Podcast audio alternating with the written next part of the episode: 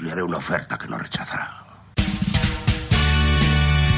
Nos gustan las historias en imágenes. Aquí te las contamos con la voz. Los lunes de 6 a 7 de la tarde en Radio Enlace. 16 novenos. La frecuencia del cine. El patriotismo es el último refugio de los cobardes, así lo determinaba el guion de Senderos de Gloria de 1957.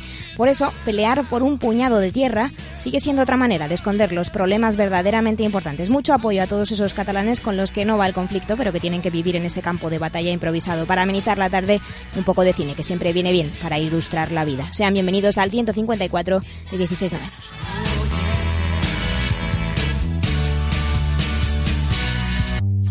Las entradas de cine están cada vez más caras. Pero escuchar la radio es gratis. Los lunes a las 6 sintoniza la 107.5 y vive la frecuencia del cine con nosotros.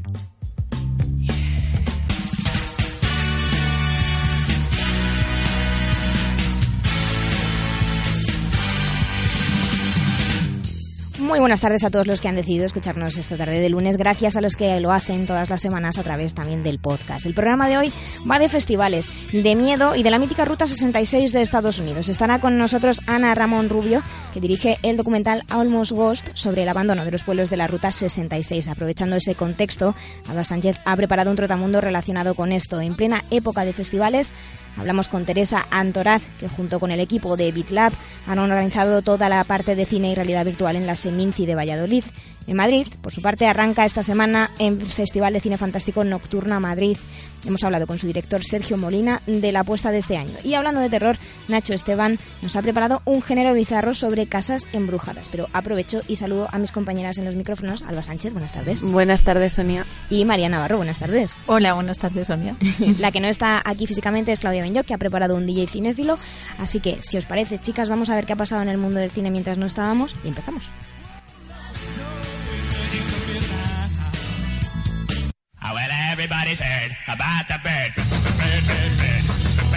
Tuitea con nosotros en arroba 16-novenos.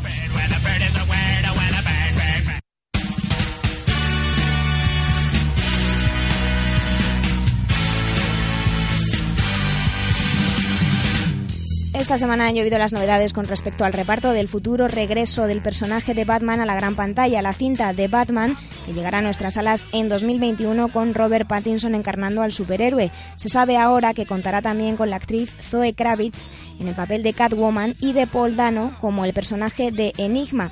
Por otro lado, se ha desmentido el fichaje de Jonah Hill como el pingüino. También han salido a la luz novedades del elenco de la esperadísima cuarta entrega de Matrix, que comenzará su producción a principios del año que viene. A los veteranos Keanu Reeves y Carrie Ann Moss, que volverán a coger las riendas de los míticos Neo y Trinity, se han sumado los nombres de actores nuevos para la saga, los de Neil Patrick Harris y Jada Pinkett Smith. Saliéndonos de los estrictamente cinematográfico, la actriz Felicity Huffman ha ingresado finalmente en prisión hace unos días en el cumplimiento de la pena impuesta tras su participación en el escándalo de sobornos que ha salpicado algunas de las universidades más prestigiosas del país, uno de los fraudes educativos más graves de la historia de los Estados Unidos. La intérprete de Mujeres Desesperadas ha sido condenada a 14 días de cárcel, además del pago de una multa, horas de servicios comunitarios y un año de libertad condicional. Y vamos con los estrenos de la semana. Parásitos, la última palma de oro del Festival de Cannes, firmada por el aclamado director surcoreano Bok Joon-ho. Aterriza por fin el próximo viernes en nuestra cartelera. Se trata de un thriller con ingredientes de comedia negra y una lectura afilada de la problemática de la brecha de clase. La historia comienza a partir de las clases particulares que el hijo de una familia de pocos recursos empieza a dar en una casa acaudalada. La familia Adams, el clan más macabro del cine, regresa en forma de comedia de animación y con un plantel de estrellas de Hollywood poniendo voz a sus emblemáticos personajes. Charlize Theron, Oscar Isaac y Chloe Grace Moretz son algunos de los actores que conforman el reparto de esta nueva aventura de Morticia Gómez, Miércoles y compañía. Un atropello.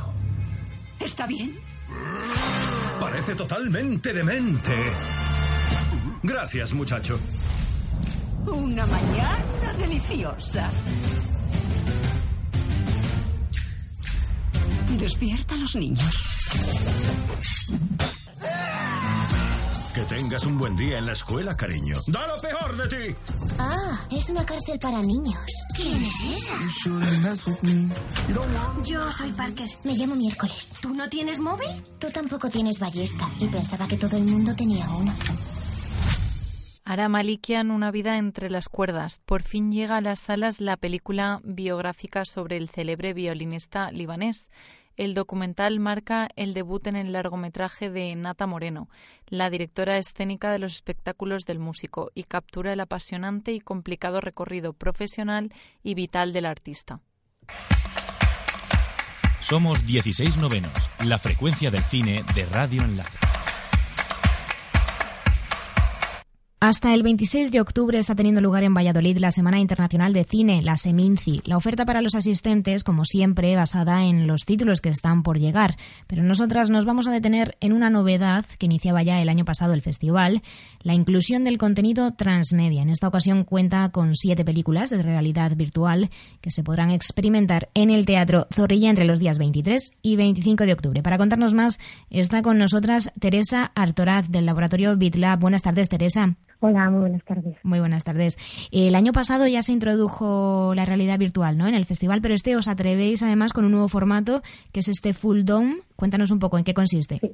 Bueno, eh, siempre desde el laboratorio lo que proponemos al festival eh, son, eh, digamos, las partes más experimentales en términos digitales y de cultura libre que apuestan, que se apuestan en el cine y en el mundo cinematográfico. Entonces, el año pasado, además de la realidad virtual, eh, lo combinamos con presentaciones en directo, la cinema de imagen y sonido creado en directo. Y este año, por cambiar y porque mm, el Museo de la Ciencia tenía muchas ganas de también colaborar con el festival, hemos propuesto una serie de piezas artísticas que están creadas en formato full dome o cine inmersivo y mm, se, se, presentarán como un largometraje que son mm, siete piezas también eh, reunidas eh, a lo largo de una hora entre los títulos a mostrar varios cortometrajes ¿no? y piezas en 360. Eh, para quien no nos esté escuchando y esto le suene a chino, ¿no? lo de 360, contarnos un poco en qué consiste y cómo lo habéis construido. Bueno, pues eh, para la, visualización de los cortos en realidad virtual, que son los que has mencionado, que se celebran en la sala experimental de Teatro sí. Sevilla, hemos eh, contactado con una empresa que mm, crea contenidos de, en realidad virtual de aquí de Valladolid, que es Experiencia Virtual, que ya patrocinó el año pasado y este año vuelve a hacerlo, eh, proponiendo eh, 25 equipos de gafas, de modo que estos son eh, pases de, mm, de, de, muy pocas personas. Cada sesión tendrá 25 personas y por eso hemos ampliado el número de sesiones para que este año puedan ser hasta 500 las que puedan ver uno de los cortos que ofrecemos. Entonces hay que instalarse las gafas en la cabeza con los auriculares uh -huh. y elegir el corto de los siete que presentamos y bueno, que esto a través de una entrada, por supuesto. Y el caso del Full Dome es completamente distinto. Eso es como un cine, eh, bueno, la sala de cualquier planetario con una audiencia, en este caso tiene 70 butacas aproximadamente y, y tienes alrededor de ti, de forma esférica, una pantalla gigante, por así decirlo. Entonces lo que experimentan es como eh, adentrarse en el producto que, que han creado estos artistas. Es verdad que, que, bueno, el público más joven es el que menos va a las salas de cine estadísticamente, ¿no? Nos lo dicen las cifras, pero ¿esto es un hándicap para vosotros o precisamente uno de los motivos por los que la innovación y las nuevas maneras de consumir cine van por ahí? Es, eh, digamos, lo contrario a un hándicap. Esto es lo que está pretendiendo, el por una parte, desde el Festival Seminci, que es atraer al cine joven, ya no el infantil, que para eso tiene el mini Seminci, sino el, el, adolescente y las personas con, con, con inquietudes por, por, las nuevas tecnologías y por eso mm, el año pasado arrasó, vamos, se vendieron todas las entradas y estuvieron cubiertas todas las sesiones y este año se ha duplicado y se ha además trabajado con, con centros educativos para las sesiones de la mañana y también de momento las de la mañana están completas. Eh, hay mucho interés por, por todo el, el, el contenido audiovisual eh, digamos, eh, transmedia, que se trata de que está formado por diferentes eh, medios y, que además se consume de forma diferente. Eh, tienes que ser un poquito más coactivo y participativo. Eh, son proyectos, esto lo pregunto desde el desconocimiento, son proyectos eh, que entiendo que están planteados para ser así desde el rodaje o, es que hay casos o hay casos de proyectos que se han rodado de manera tradicional y luego ya se han adaptado para consumirse así. Mm, en el caso de la realidad virtual, bueno, y en el Fulldom también, pero la realidad virtual es una producción muy compleja y excesivamente cara, por eso está sobre todo desarrollado en la publicidad y en, que es al final donde más dinero podríamos decir que se puede invertir porque se revierte, mm. y en la tecnología de las ciencias, de la, de la, de la medicina o del ejército pero en el cine está todavía poco desarrollado y de hecho encontramos principalmente cortometrajes porque por cada minuto de grabación de este de esta tecnología es, es mucho dinero invertido. Entonces, no, no se puede grabar en formato tradicional plano para luego verlo en, en, esto, en tres dimensiones. Y para el caso del full dome, exactamente igual. Es una tecnología muy compleja y que para cada minuto dedican horas y horas de trabajo. Eh, con el 3D ocurrió que, bueno, pese al boom, ¿no? Cuando las salas empezaron a proyectar así, luego se desinfló un poco entre el público, ¿no? Como que fue algo esporádico y ahora, pues, a lo mejor no tiene la repercusión que se pensaba. Eh, ¿Os da miedo que ocurra lo mismo con la realidad virtual o estamos hablando de otro tema totalmente diferente? Eh, bueno, no, contamos con eso. ha tenido como unas curvas de, consumo más, pero porque mm, se han un poco especializado, por ejemplo, en el videojuego y en, en, un, en un contexto y en unas eh, en, un, perfil de personas que lo consumen muy, muy particular y por eso las propuestas que hacemos desde, desde y Transmedia son eh, películas, por ejemplo, los cortometrajes tienen todas las temáticas que te puedas imaginar, terror, animación, eh, surrealismo, etcétera, eh, para, para acercar a, y, que otro público eh, se sienta atraído. No obstante, a decir que no se puede uno, mm, digamos, eh, sentir atraído por esto y que y luego querer seguirlo consumiendo porque se necesita un equipo, se necesitan unas gafas, que desde lo más básico, que son las típicas gafas de cartón, a una tecnología más compleja, pues no todo el mundo tiene en casa. Entonces, digamos que se paraliza el consumo porque hasta que no se masifique, hasta que no se encuentren salas de, cine en las que, mm, yo qué sé, 200 eh, gafas estén a disposición, no se podrá consumir de la manera que se puede ir al cine y ver una película a luz. ¿Cuáles serían entonces los retos, a lo mejor desde desde vuestra perspectiva, ¿no? desde vuestro laboratorio, desde BitLab, ¿cuáles serían esos retos futuros eh, de cara a la realidad virtual combinada con el audiovisual? Pues si hablamos desde el propio laboratorio, que, lo que más, em, digamos, fomenta son los talleres de autocreación y de, y de, poder practicar aquellas experiencias con aplicaciones o con programas informáticos de software libre y, todo lo que, lo que se pueda uno, digamos, autodidáctico hacer por su cuenta, eh, sería muy interesante que se, que se generaran em, gafas o, equipos que permitan la visualización en 3D de producción propia, que uno mismo se pudiera construir a través, ya te digo, de plataformas o aplicaciones de ordenador eh, de software libre. Eso por nuestra parte. Y por parte del mundo en general, que se desarrolle cinematográficamente, teniendo pues que como las salas de cine mm, comercial que tuvieran destinada en una sala para estas eh, para estas aplicaciones de 3D con gafas con más cantidad quiero decir porque ahora mismo se puede consumir o bien en tu casa porque tengas un equipo o, en festivales muy concretos, pero no de forma continua a lo largo del año. Eh, Teresa, eh, muy interesante lo que nos comentas. Antes de despedirnos, eh, este año comentarte que hemos iniciado una cadena de, preguntas, ¿no? Por la cual nuestros entrevistados se preguntan entre ellos. Entonces, al ser la primera entrevista en el programa de hoy, te voy a proponer si le lanzamos una pregunta a la siguiente invitada. La siguiente invitada es Ana Ramón Rubio, es la directora del, del documental Almos Ghost que se estrena este fin de semana en salas de cine. Y es curioso porque si contigo estamos hablando de, una, de un viaje al futuro, ¿no? A todas estas nuevas tecnologías, con ella hablamos de todo lo contrario, de un viaje hacia la mítica Ruta 66 de Estados Unidos y a esas personas que se han quedado allí, ¿no? ancladas, ¿no? En ese, en ese pasado. Entonces, no sé si se te ocurre alguna pregunta que poder lanzarle eh, para que nos la conteste en la siguiente entrevista y luego te chivamos que te ha contestado. Bueno, pues si ha estado rodando un documental, eh, entonces he recorrido la Ruta 66 y, efectivamente ha analizado a las personas que se han quedado ancladas, ¿qué, mm, qué puntos destacaría que puedan generar ese, ese amor por esa, por esa ruta y que si se le ha llamado la atención a ella, que si, que si a ella también le ha traído o le ha atrapado como para, para quedarse allí. Perfecto, Teresa, pues nos la anotamos y se la preguntamos en, en el siguiente espacio de este programa y a ti no te podemos hacer otra cosa que darte eh, las gracias y sobre todo por eh, este tipo de iniciativas que, bueno, revitalizan un poco el cine, toda la suerte del mundo en ese Festival de Seminci de este año. Muy bien, muchísimas gracias. Todo nuestro contenido a la carta y los programas completos en nuestro canal de iVoox 16 novenos, La Frecuencia Mañana 22 de octubre empieza la séptima edición del Festival Internacional Nocturna de Cine Fantástico y de Terror en Madrid. Y hemos hablado con el director del festival, Sergio Molina.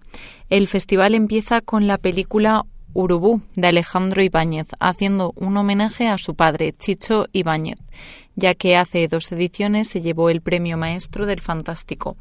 El mismo Chicho Ibáñez y su hijo afirmó que le hubiese encantado a su padre que Urubú se estrenara en Nocturna Madrid. Añadió que su objetivo siempre ha sido homenajear al cine de su padre. La película inaugural con el homenaje a Chicho Ibáñez Serrador por parte de su hijo Alejandro es una declaración de intenciones. Qué mejor manera que arrancar un festival con la película que realiza Alejandro Ibáñez en, homenaje a su padre y como modelo quién puede matar a un niño. ¿no? Yo, yo creo que es algo que define el carácter de este festival y es la idea que teníamos desde el principio. Si eres un amante de las películas de serie B y del gore, ahora es tu momento. En este festival podréis ver todo tipo de películas de esta índole, de terror y de ciencia ficción, además de actividades paralelas y proyecciones. Le damos cabida un poco a todo. Creemos que la serie B y el cine un poco más evasión a nivel, a nivel fantástico es, es algo perfectamente incluible en un festival de estas características y estamos orgullosos de ponerlo. Margen de eso, creo que el festival eh, puede presumir de tener muchísimas aristas, ¿no? Y entre ellas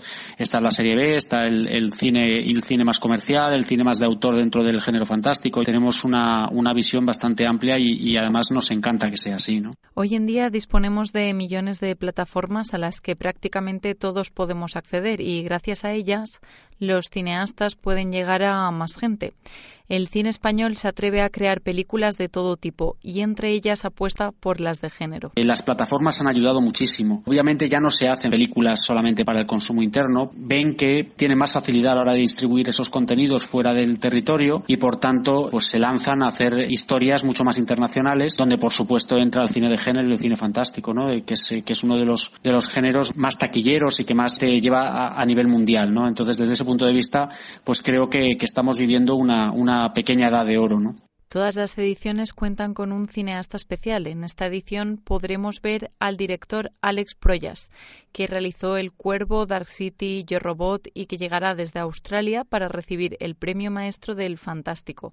Además, se celebra el 25 aniversario de El Cuervo y qué mejor manera de celebrarlo que en este festival. Contarán con una treintena de largometrajes y muchos cortometrajes, con diferentes puntos de vista y diferentes géneros especializados en los de este festival. Hasta el día 26 de octubre podréis disfrutar de este festival. No os lo perdáis. Para esta séptima edición, la verdad es que tenemos varias cosas muy interesantes. En este caso, pues tenemos a Alex Proyas, el director de El Cuervo, Yo Robot, eh, Dark City, que realmente creo que puede darle un plus al, al, festival. Hay una muestra del cine escandinavo actual, tenemos películas latinoamericanas, es una edición muy equilibrada donde damos cine de género y cine para todos los gustos dentro del, dentro del género fantástico. Pásate por nuestro Facebook, 16 novenos. Recuerda, el 16 siempre con número. Documental del que hablamos a continuación se llama Almos Ghost, casi fantasmas, y se centra en el abandono y decadencia de la mítica Ruta 66 de los Estados Unidos. A través de las historias de tres protagonistas, abre un debate sobre la despoblación de las zonas rurales de los Estados Unidos más profundos. Dirige esta historia, que llega a las salas este 25 de octubre, Ana Ramón Rubio. Buenas tardes, bienvenida Ana. Hola, buenas tardes. Buenas tardes. Ana, más allá de la nostalgia, ¿por qué eliges esta Ruta 66? ¿Cuál es tu vinculación con ella en un primer momento? Pues, bueno, mi, primera relación con la Ruta 66 es un poco la de todo el mundo, ¿no? De, pues, la fascinación de verla en las películas, las canciones, los libros, ¿no? Un poco eso que forma parte del imaginario colectivo, ¿no? Pero eh, estuve recorriendo un tramo eh, desde Chicago hasta San Luis, nada, un, un tramo muy cortito y empecé a, darme cuenta de que no era exactamente lo que nos habían contado siempre, ¿no? Que normalmente pues vemos documentales de la Ruta 66 y lo que nos muestran es pues una visión muy turística, ¿no? Y, y, parece como que siempre es lleno de gente y, siempre hay algo que hacer, ¿no? Y a mí me sorprendió mucho eh, esa decadencia, sobre todo en, en los pueblos más pequeños, ¿no? Porque claro, la Ruta 66 era la carretera que cruzaba los Estados Unidos del este al oeste, son 4.000 kilómetros y hay pues, ciudades más grandes y, pueblos más pequeños, ¿no? Pero que sorprende mucho ver el estado en el que se encontraba la que había sido mm, la arteria principal de América. Entonces, pues me llamó mucho la atención a partir de ahí. Bueno, pese a que la ruta es el contexto, el documental habla de esas tres personas, esas tres protagonistas. Cuéntanos un poco cómo llegas a ellos y hay alguna historia que seguramente sí, que se ha quedado en el tintero y que al final no ha podido ser, no se ha podido contar? Sí, bueno, la verdad es que fue una de las fases más difíciles ¿no? de, toda la producción, el encontrar estas historias, porque eh, los tres protagonistas, cada uno de ellos tiene una, una historia bastante fascinante, ¿no? Por un lado está Lowell Davis, que era un artista que cuando regresó a su, a su pueblo se dio cuenta de que el pueblo se había eh, convertido en un pueblo fantasma, ¿no? Y entonces pues no se le ocurrió otra cosa mejor que coger todos los edificios del pueblo, comprarlos, restaurarlos. De hecho, se gastó pues todo su dinero, todo lo que tenía, eh, toda su vida la ha dedicado a, a, eso, ¿no? A restaurar y a devolverle la vida a su pueblo de la infancia, ¿no? Por ejemplo cada uno de, mm, de, los tres protagonistas de Almost Ghost eh, tiene una historia muy muy particular, muy personal. Y bueno sí que hubo hubo historias, claro, que se quedaron en el tintero porque bueno no no podíamos contarlas todas, queríamos profundizar un poco más también, ¿no? En, en los personajes y en qué les había llevado a hacer las cosas que habían hecho Así que sí, hay, hay muchas que, que, nos habría encantado contar y no hemos podido. que a veces no da, no da el tiempo para, para todo.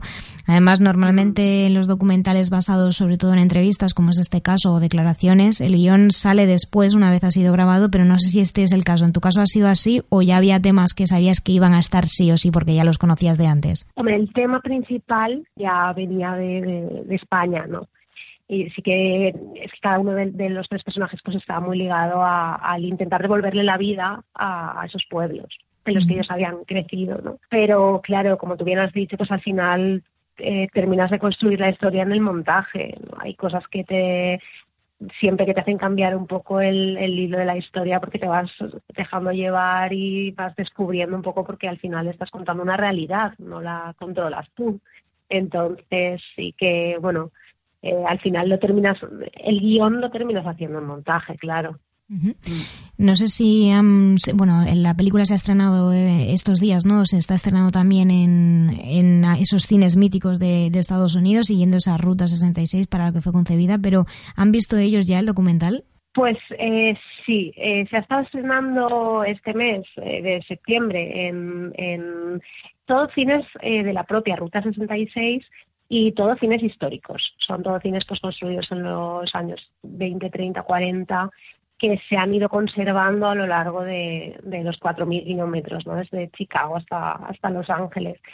Y entonces, eh, por ejemplo, en, el que estaba más cerca de la ciudad de Ángel Delgadillo, uno de nuestros protagonistas, pues él fue a, presentar la película. Y lo, eh, lo más gracioso también fue que en una de las proyecciones que había cerca de Lowell Davis, él dijo que no, que no podía asistir, no sabía si podría asistir, pero resulta que al final sí que apareció e intentó colarse como si fuera alguien del público. Lo que pasa que, claro, lo descubrieron enseguida. Dijeron, pero si aquí está este hombre. Sí, sí, además, bueno, viéndoles a ellos, ¿no? Esto que comentas, tan icónicos eh, y tan graciosos, ¿no? Que al final en cámara dan muy bien, eso, no se puede negar. El rodaje tuvo que ser curioso, por lo menos. ¿Alguna anécdota que recuerdes especialmente de te lo hiciesen pasar un poco mal, en apuros? No, que va, que va, lo pasamos súper bien, eh, porque además eh, es un proyecto que lo hemos rodado cinco amigos, que habíamos trabajado en muchos otros proyectos juntos antes, pero ya nos une pues bastante amistad, ¿no? Y entonces pues nos fuimos un poco a lo loco de, bueno, vamos a grabar este proyecto y, entonces ha sido un combinado, ¿no? De hacer un viaje, de, de recorrer la Ruta 66 con tus amigos y además de, de grabar este documental. Entonces la verdad que ha sido una de las mejores experiencias profesionales que, que me ha dado el audiovisual, eso sin duda. Y bueno, a ver, el rodaje, pues eh, ten en cuenta que los tiempos son muy apretados, que la ruta 66 no es tan clara de seguir como la gente se imagina, hay muchos tramos que, que están cortados, hay muchos tramos descatalogados, eh, estás en Arizona que hace muchísimo calor y luego de repente llegamos a Missouri y estaba nevando, en fin, eh, sí que muchos imprevistos, ¿no? Y, cosas que nos pasaron, pero la verdad que el balance muy positivo, muy, muy gratificante.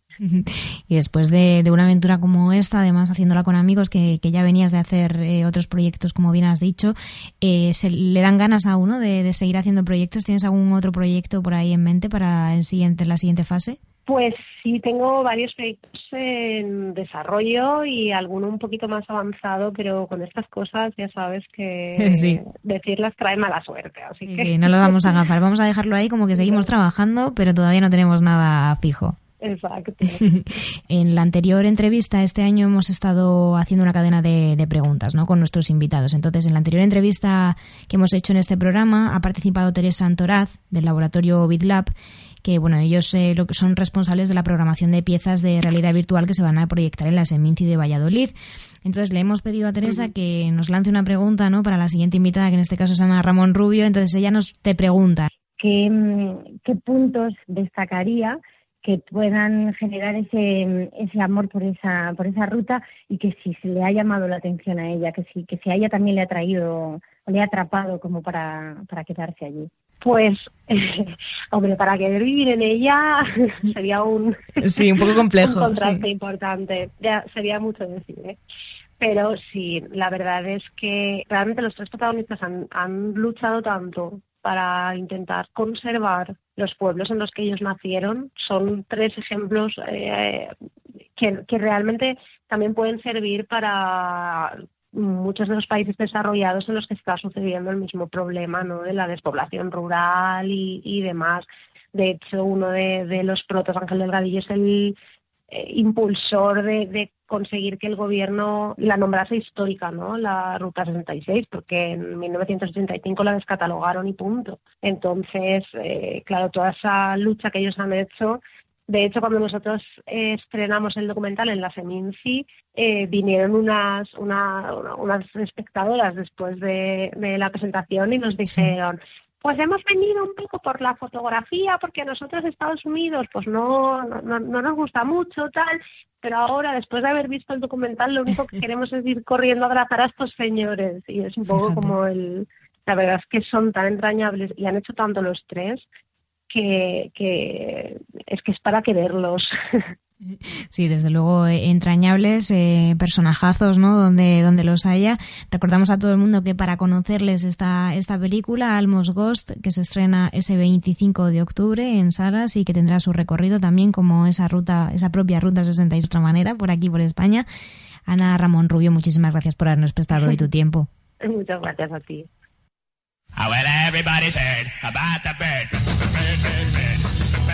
Tuitea con nosotros en arroba 16-noveno.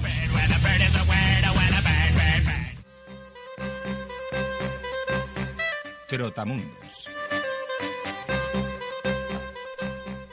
La carretera 66 es la ruta principal de emigración. La 66, el largo sendero de asfalto que atraviesa el país, ondulando suavemente sobre el mapa, de Mississippi a Bakersfield, por las tierras rojas y las tierras grises, serpenteando montaña arriba hasta cruzar las cumbres, siguiendo luego por el deslumbrante y terrible desierto hasta atravesarlo, alcanzar la nueva cordillera y llegar a los ricos valles de California. Con este párrafo se define quizás una de las obras más emblemáticas que han tenido lugar en la famosa Ruta 66, las uvas de la ira de John Ford, con Henry Fonda en el papel protagonista, narra el viaje de una familia que busca suerte en California después de haber sido expulsados de sus tierras.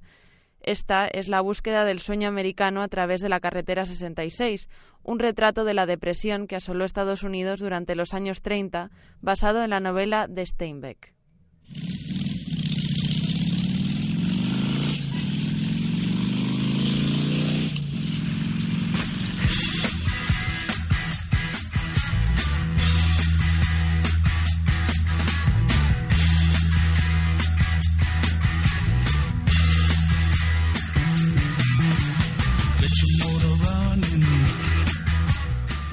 Otra radiografía de la América profunda a través de la Ruta 66 es Easy Rider.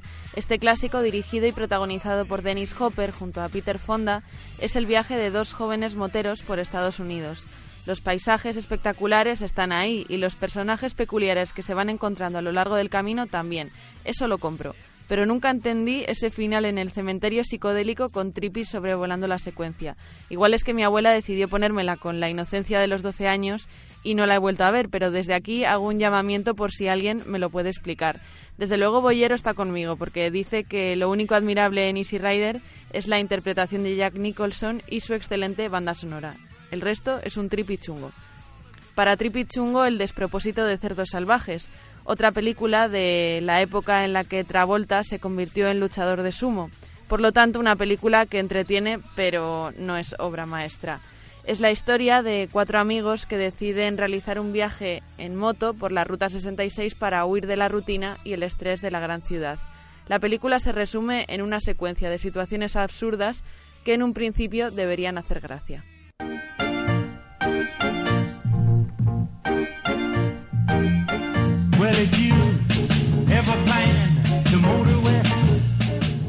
Para que no os del bajón con estas recomendaciones tan pesimistas, voy a terminar con dos grandes películas que tuvieron lugar en la famosa Ruta 66.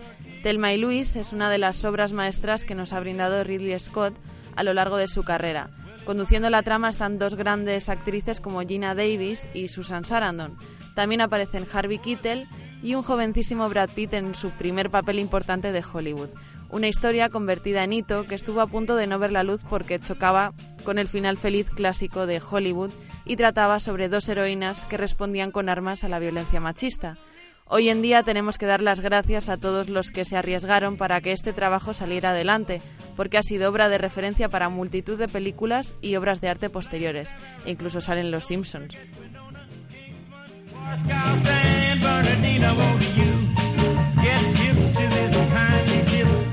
Para terminar y que Sonia no me mate por el tiempo, os dejo con otra obra maestra del cine que tiene como escenario la Ruta 66. Cars, el largometraje de animación de Pixar, nos muestra en el trasfondo de la historia ese abandono al que desgraciadamente está condenada la carretera más famosa de los Estados Unidos, revivida de aquella manera, como bien ha dicho Ana Ramón, por el turismo. Pero ¿cómo te voy a matar mencionando a Cars, ese fantástico película? Lo he hecho por ti, lo, sabes. que te diga? Además estás clavada de tiempo hoy, eh, te lo tengo que decir. Te lo digo así en directo para que quede bien. A ver si se va a pensar la gente que te echo la bronca, que nunca, nada más lejos de la realidad. Pero sí, efectivamente es un peliculón, Cars. para quien no la haya visto, pues mm, que la vean, que merece mucho la pena. La 2 y la 3 ya no las he visto, oye, mira. Yo la 1, opto por la 1. Yo igual, quédate con la 1. Exacto. Así que nada, eh, vamos a escuchar a otro, a otro friki como yo también, que viene con un puñado de películas un poco escalofriantes. Vamos a pasar a esta parte de miedo del programa, que nos gusta tanto.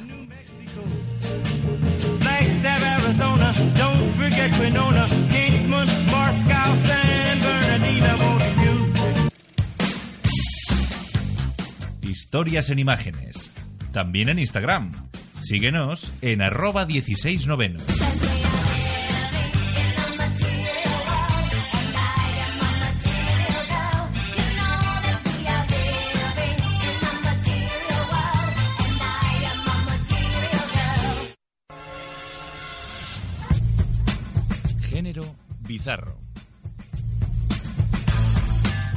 Buenas tardes. En primer lugar, quiero dar la enhorabuena al programa, porque hace nada estábamos celebrando 100 programas y resulta que ya llevamos 150. Da un poco de miedo lo rápido que puede llegar a pasar el tiempo. Y de eso vengo a hablaros hoy, del miedo. Como veis, estoy al nivel de Sonia a la hora de enlazar, pero no voy a hablar solamente de cine de terror, que es muy amplio y que ya he tratado en muchas ocasiones. Quiero centrarme en un tema o fenómeno muy concreto, las casas embrujadas. En su maravilloso programa Reflexiones de Repronto, Raúl Minchinela explica que el miedo siempre encuentra una válvula de escape en la ficción. En el origen de la humanidad temíamos sobre todo la oscuridad y las inclemencias del tiempo. Luego inventamos los dioses y comenzamos a temer cuestiones más abstractas, como el destino. La magia y el pecado también se convirtieron en agentes del miedo, a menudo interrelacionados. Lo desconocido y la amenaza indeterminada nos han acosado durante siglos. Pero percibir la amenaza de lo desconocido tiene un sentido práctico, en última instancia. Y uno de los primeros terrores del ser humano era precisamente la amenaza más visible e inmediata, los animales peligrosos. Por eso no es extraño que los albores del cine encontremos bastante pronto películas con monstruos de todo tipo. El progreso ha modificado la ficción de terror y particularmente el cine.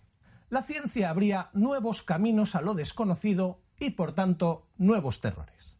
En breve, la ciencia atómica derivaba en insectos y lagartos de tamaños colosales, los viajes espaciales derivaban en encuentros con seres violentamente avanzados, y la psiquiatría derivaba en señores que se disfrazaban de su madre para acuchillar. Como cuenta Minchinela, el cine de monstruos ha ido variando acorde a los descubrimientos y temores que producía el avance científico. Quizá por eso las casas embrujadas del cine han pasado de estar encantadas por fantasmas a entidades algo más eh, difusas, explicables mediante la pseudociencia pero al final tienen como elemento común que se trata de refugios para estos fantasmas y monstruos, que es lo que enfatizan las películas que no son de terror, como Los Otros, El Orfanato, La Mansión Encantada o Sombras Tenebrosas. En las pelis más simpáticas, los habitantes tratan de expulsar a los invasores, como en Casper, Beetlejuice o La Bella y la Bestia. En las de terror, tratan de liquidarlos, como es el caso de La Maldición, El Resplandor, Poltergeist, Paranormal Activity, Expediente Warren o Insidious. Pero en ambos casos vemos que la casa supone un umbral entre dos mundos, normalmente el de los vivos y el de los muertos. Este umbral puede estar marcado por la puerta principal y los límites del recinto, como vemos en todas las temporadas de American Horror Story salvo Cult, o puede activarse ante algún tipo de detonante, como en Posesión Infernal, La cabaña en el bosque y La herencia Valdemar. Se trata de Luisa Llorente, una experta en la valoración de edificios singulares. Hace cuatro días le encargó tasar la casa de campo de Lázaro Valdemar.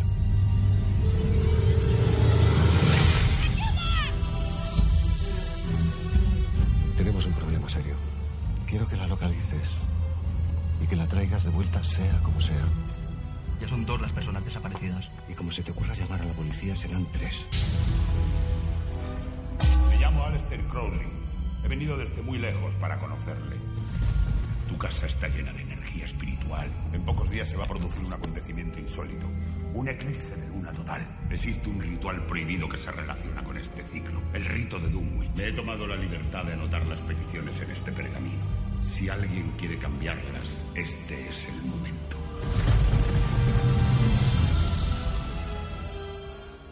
En un grupo especial de estas películas estarían las que tratan sobre lo que yo llamo casas embrujadoras. Y las llamo así porque en ellas las casas están directamente vivas e incluso tienen cierta conciencia, claramente visible en Monster House y La Cumbre Escarlata y algo más sutil en Frágiles. Pero lo más fascinante es que en muchas de estas películas las casas no son solo un umbral entre vida y muerte, salud y enfermedad, cordura y locura, sino que la casa actúa como un imán para algunos de los personajes principales, a los que arrastra siempre de vuelta al pecado original que da sentido a esos personajes. Un ejemplo claro sería Psicosis, pero también es lo que sucede exactamente en Retorno a Brideshead y a lo largo de la saga Dolanganger. Y es este subgénero, entre comillas, el que nos lleva de vuelta a las reflexiones de Minchinela. Si las películas slasher se dirigían específicamente a los adolescentes, ¿podemos encontrarnos un cine de terror específico para adultos? La respuesta la encontramos justamente en la casa embrujadora por excelencia. ¿Existe una especialización en adultos con responsabilidades? La respuesta a esta pregunta la tenemos en una película de terror muy peculiar. Terror en Amityville. Contra todo pronóstico, meses después de su estreno, la cinta seguía en cartel llenando plateas. En salas recaudó más dinero que El Resplandor.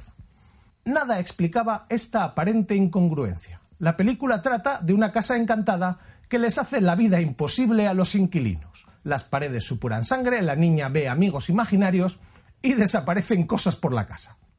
Pero la respuesta no estaba en la pantalla, sino en lo que se veía en la sala cuando se encendían las luces.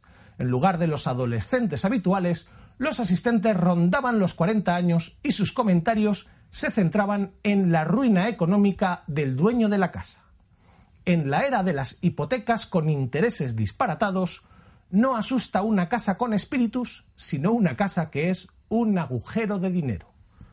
Amityville nos descubre cómo es el terror específico para mayores, el terror económico. En Amityville, el conflicto que plantea la casa ya no es entre presente y pasado, sino entre presente y futuro. Supone una vuelta de tuerca al miedo hacia el destino. La casa no promete enfermedades, muerte o una eternidad de sufrimiento. En una sociedad cada vez más laica y endeudada, no existe mayor amenaza para un adulto que la miseria económica. Y esto sucedía en el Estados Unidos posterior a la crisis del petróleo. Para nuestra precaria generación, la miseria se acerca más a una promesa que a una amenaza. Así que no me extrañaría que en unos años volvamos a las películas donde el verdadero terror es quedarte sin hogar, como le sucedía a los protagonistas de los otros. Espero equivocarme. Hasta pronto.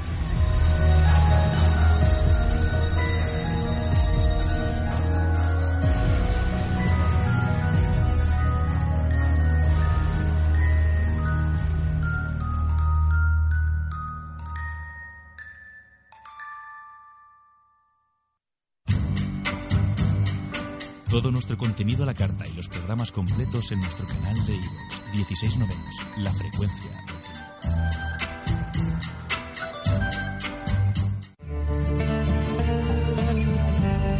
La cata del cine. Siguiendo con el género de terror, y ya que a Nacho se le está pegando ese nivel de enlace de temas, en honor a uno de sus géneros preferidos, las historias survival, hoy en la Cata del Cine analizamos la no exenta de polémica ganadora del Festival de Sitges 2019, la catalanoasca El Hoyo. El Hoyo. Sí. El Hoyo. De modo que la pregunta es, ¿qué vamos a comer? ¿Qué vamos a comer? Obvio, lo que le sobra a los de arriba. Si todo el mundo comiera solo lo que necesita, la comida llegaría a nivel más bajo. ¿Qué dices, vieja? Si venimos del 88, estamos vivos de milagro. ¡Nivel 6, amigo! ¡Voy a tope! ¿Hay mucha más gente abajo? Dentro de poco habrá menos.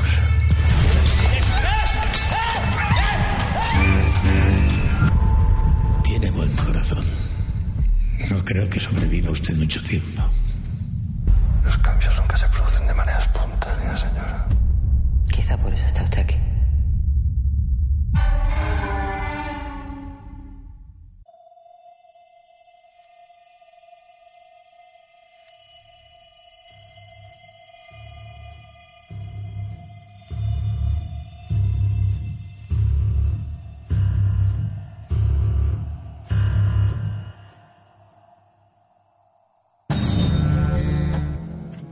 Hablábamos precisamente la semana pasada de que cuando uno intenta hacer una película basándose en referencias, tiene que tener cuidado en no caer en la copia fácil. No sucede eso en El Hoyo, a pesar de que irremediablemente, cuando el metraje comienza, uno ya sabe que va a haber una mezcla de películas de género como Cube, Snowpiercer y demás películas distópicas basadas en la supervivencia humana frente a los gigantes capitalistas que lo dominan todo. Sin situar el momento futuro en el que nos encontramos, que podría ser directamente el presente, si uno lo reflexiona bien, está claro que nos encontramos en una distopía. El protagonista decide participar en El Hoyo, un programa diseñado a modo de sistema de bloques, en el que cada nivel es una caja cuadrada con un agujero en medio. Por ese hoyo va desfilando cada día una plataforma con comida. Las dos personas de cada nivel comen lo que pueden en el tiempo limitado y dejan que sus obras bajen a un nivel más bajo. Si ha apagado la luz roja, se ha encendido la verde. Acabo de aportarle una información. Ahora lo justo sería que usted me aportase otra a mí, ¿no? ¿Por qué? Si ha apagado la luz roja, se ha encendido la verde.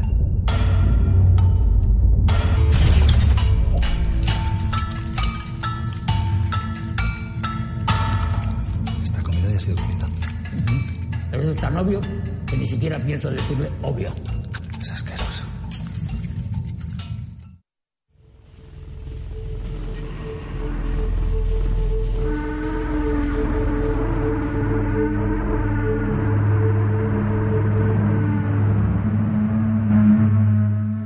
Una sátira sobre el mundo supuestamente civilizado en el que vivimos, donde tan pronto puedes estar arriba como tan pronto abajo, y donde nadie está preparado para pensar en un nivel que no sea el suyo. Así descubrimos a todo tipo de personajes a través de los ojos del protagonista, un espléndido Iván Masagué que trata de entender el funcionamiento del sistema sin mucho éxito.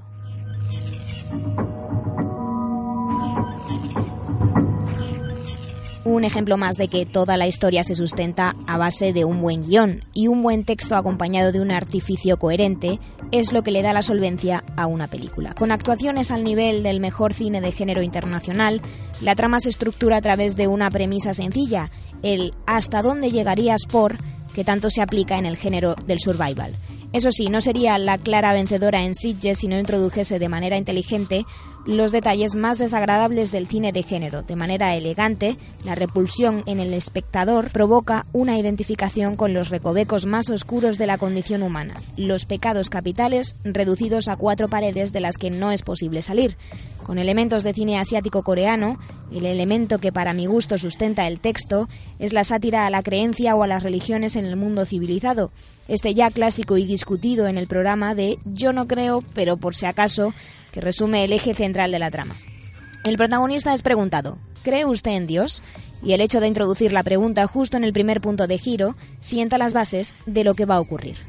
Con el mundo dividido en niveles, clases sociales, estatus o ideas preconcebidas, la lucha por la supervivencia y la desaparición acerca a los protagonistas al origen divino de su existencia, agarrándose a una idea el viaje de salvación también encuentra a su Mesías y un mensaje que hay que sacrificar para descubrir la verdad. Un final inteligentemente difícil de comprender, que no deja a nadie indiferente, como también lo han hecho otras películas que despiertan pasiones y desencantos, como Mother de Aronofsky, también una crítica social al universo de las creencias y los fanatismos. El sacrificio a la nada para la búsqueda de respuestas que lleva a todo ser humano a los extremos más absolutos. El hoyo, por tanto, bebe de los arquetipos del género, pero los reformula en una historia que, sin ser original, provoca muchas cosas. De estas películas que te dejan mal cuerpo. Con una dirección de arte minimalista, la película consigue la estética con la fotografía digna del género más comercial, una ópera prima de interesante mensaje. Y pese a la potencia de los diálogos, estos no quedan excesivamente discursivos en las voces de los actores, que para mi gusto están espectaculares. De agradecer también ver caras nuevas en un cine rejuvenecido, que demuestra que hay talento en la cantera de actores españoles que están fuera del panorama televisivo. Especial mención al papel tan interesante de Antonia San Juan. Cargada de humor negro, nos encontramos ante una historia absolutamente tremendista, escrita y dirigida para remover conciencias de manera inteligente, siempre y cuando el público no vaya buscando en ella los artificios del cine más comercial, porque no los encontrará. No hay redención, no hay resolución, pero sí que consigue sostener la historia en base a sus personajes y las pulsiones de los mismos. Mención también especial a una banda sonora clásica muy bien utilizada que guía al espectador por una aura de tensión constante y se combina de manera coherente con el resto de sonidos que dan sentido a la trama. La parte complicada su distribución. Nos encontramos ante una película de culto, difícilmente distribuible en salas expuestas a la espectacularidad de lo comercial en cuanto al terror y ciencia ficción se refiere. La presencia de Netflix, que puede encontrar en el hoy un capítulo extendido de Black Mirror, le facilita el camino, pero nos deja con un sabor agridulce. ¿Realmente no estamos preparados para ver este tipo de películas en una sala de cine? Habrá que comprobarlo el 8 de noviembre, que es cuando se podrá ver esta cinta. De momento, nos quedamos con el optimismo de creer en que el cine español sigue apostando por ideas originales y que la calidad a nivel técnico no entra en conflicto con producciones más modestas. Hola, soy Alaska y bueno, quería hablar con las chicas de 16 novenos. Oye, chicas, que me gusta mucho lo que hacéis con el cine. A ver si habláis, por ejemplo, un día un ciclo, pues no sé, de cine de terror. Y me llamáis y lo hago con vosotras. Un beso, chao. El DJ Cinefi. Bueno, hoy quiero recordar en esta sección una de mis colaboraciones cinemático-musicales favoritas de la última década. Se trata de un tándem espléndido por los nombres de los formantes, tanto como por la criatura en común y la escena en la que se desarrolla dicha criatura. Hablo de Park Chang-wook, Philip Glass y la secuencia del dueto a piano de la película Stoker.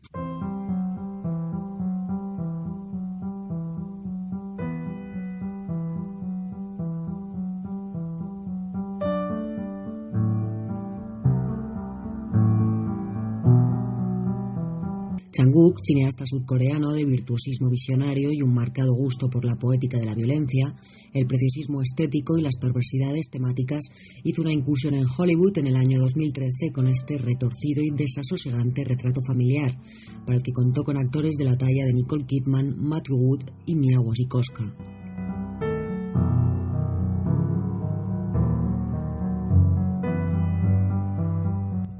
Y aunque la soundtrack está compuesta en su mayoría por el británico Clint Mansell, hay una pieza firmada por Philip Glass, conocido sobre todo por ser el artista detrás de la banda sonora de Las Horas y uno de mis compositores predilectos de la gran pantalla.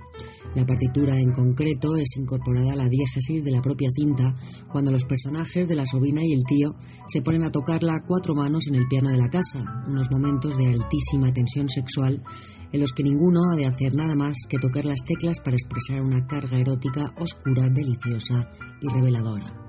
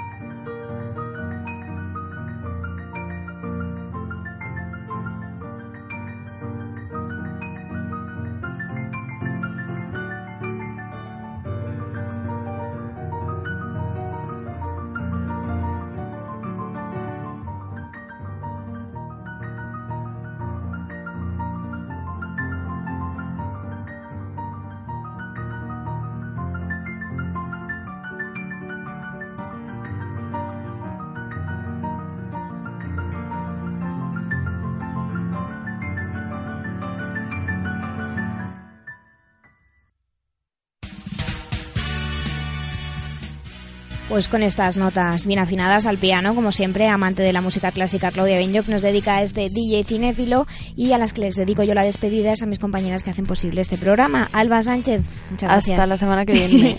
y María Navarro, muchas gracias. Muchas gracias a ti por dedicarme la despedida. Claro, no, será, no será por planes este fin de semana entre la Seminci, el Festival de Cine Fantástico, no nos da el calendario. Yo por ahora empiezo con eh, el Nocturna y luego ya veremos. Claro, no, ya que arranca ya, pues nos vamos a ver alguna peli para pasar en la butaca. Os lo recomendamos a todos los que nos escucháis y, eh, como siempre, agradecer a todo aquel que está al otro lado del micrófono, como siempre, sin vosotros no sería posible este programa. Así que hasta el lunes que viene aquí en Radio Enlace. Muchísimas gracias.